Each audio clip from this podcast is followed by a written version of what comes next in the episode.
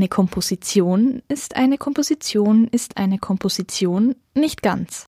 Denn jedes Mal, wenn ein Stück aufgeführt wird, wird es auch neu interpretiert.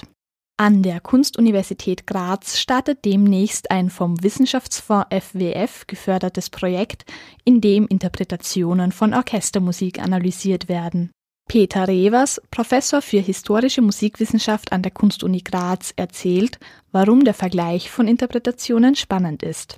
Erstens einmal ist jede Interpretation eine neue Auseinandersetzung mit einem Werk. Das heißt, äh, musikalische Interpretationen bleiben nicht ein Leben lang gleich, sondern sie ändern sich. Sie ändern sich einerseits durch die Erfahrungen, die ein Dirigent oder eine Dirigentin im Laufe ihres Lebens macht, durch veränderte Perspektiven, durch neue Erkenntnisse, etwa im Bereich der Interpretationsforschung.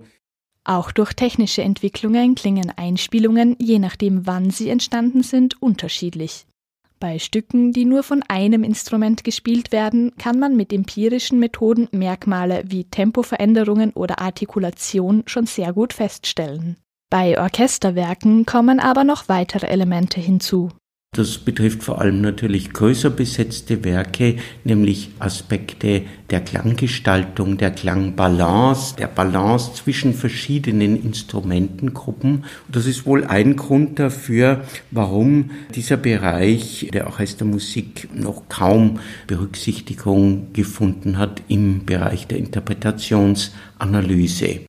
Im aktuellen internationalen Forschungsprojekt werden am Beispiel des Dirigenten Herbert von Karajan Interpretationen von Orchestermusik mit Hilfe computergestützter Methoden analysiert und verglichen. Eine solche Methode ist zum Beispiel der Sonic Visualizer. Sie haben das Frequenzspektrum angegeben, also sagen wir mal von Null, nicht ganz bis Null, weil so tief hört man nicht, bis ungefähr 20.000 Hertz hinauf. Und Sie sehen dann verschiedene Färbungsgrade, ich sag's mal etwas pauschal, von grün bis rot. Je mehr es in Richtung rot geht, desto stärker sind die Frequenzanteile, desto stärker tritt dieser Bereich klanglich in Erscheinung. Diese Ergebnisse sollen dann wieder zu den Noten, also der Partitur, in Relation gestellt werden.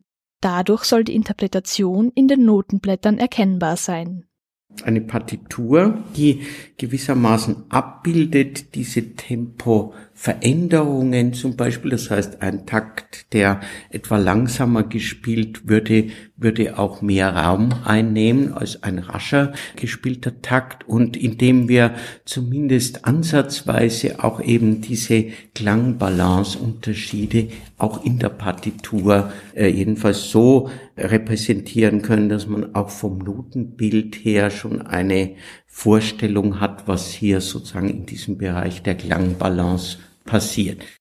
Das Projekt soll also einen beispielhaften, tieferen Einblick in das Schaffen Herbert von Karajans bieten und die Methoden der Interpretationsanalyse im Bereich Orchestermusik verbessern.